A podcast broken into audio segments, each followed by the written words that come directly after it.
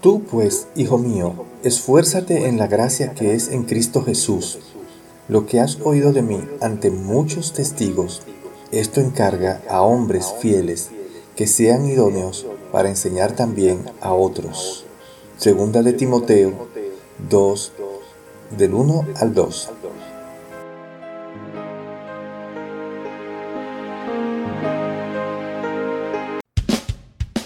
Les habla Yanco Lucero Cruz en su programa devocional De Camino a Damasco. Un encuentro con Jesús que cambiará su vida para siempre.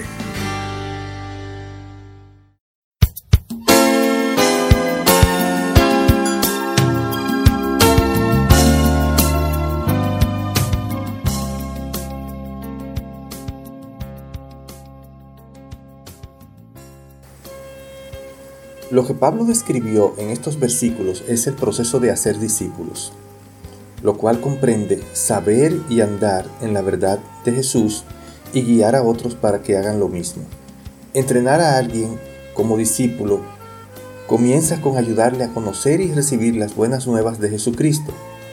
Jesús incluyó esto al comisionar a sus discípulos y apóstoles cuando se encontraron en Galilea después de su resurrección él les dijo, por tanto, id y haced discípulos a todas las naciones, bautizándolos en el nombre del Padre y del Hijo y del Espíritu Santo, enseñándoles que guarden todas las cosas que os he mandado, y aquí yo estoy con vosotros todos los días hasta el fin del mundo. Amén. Eso se encuentra en Mateo 28, del 19 al 20. Pablo había invertido mucho tiempo y esfuerzo en iniciar a Timoteo en el proceso del discipulado. Ahora le pedía a Timoteo que hiciera lo mismo con otros creyentes, enseñándoles que ellos también debían entrenar a los futuros discípulos. Pablo le dijo a Timoteo que invirtiera su vida en personas que dieran muestra de amor por el Señor. El apóstol sabía que al preparar a una generación de discípulos, ellos harían lo mismo con los que vendrían después. Este es el método de multiplicación que Dios determinó para proclamar su mensaje. A cada discípulo se le confía el Evangelio y la responsabilidad de llevarlos a otros. Les voy a hacer una historia breve, una historia que le va a ilustrar a ustedes la idea de este concepto.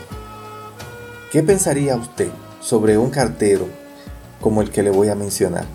Un día, su supervisor vio que el automóvil de este cartero estaba lleno de correspondencias, así que lo confrontó y este admitió que no siempre entregaba toda la correspondencia. Este cartero le echó la culpa al alcohol y a la depresión. Cuando los inspectores registraron su domicilio, descubrieron 40.000 cartas que nunca entregó. Pesaban alrededor de 2.500 libras. Entre todas las correspondencias que nunca entregó, encontraron cartas personales, muchas de las cuales eran urgentes e importantes. Pero debido a que el correo nunca se entregó, a la gente le negaron la información que necesitaba saber y que les había podido salvar la vida a muchos.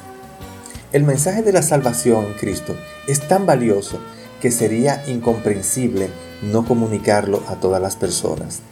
Tristemente, algunos cristianos hacen algo intolerable. Acaparan las buenas nuevas de Cristo Jesús y no la comparten con los demás. El desafío de Pablo a Timoteo también es nuestro desafío. Al igual que alguien nos habló del Evangelio, nosotros tenemos la bendición de propagarlos a otros. Amén.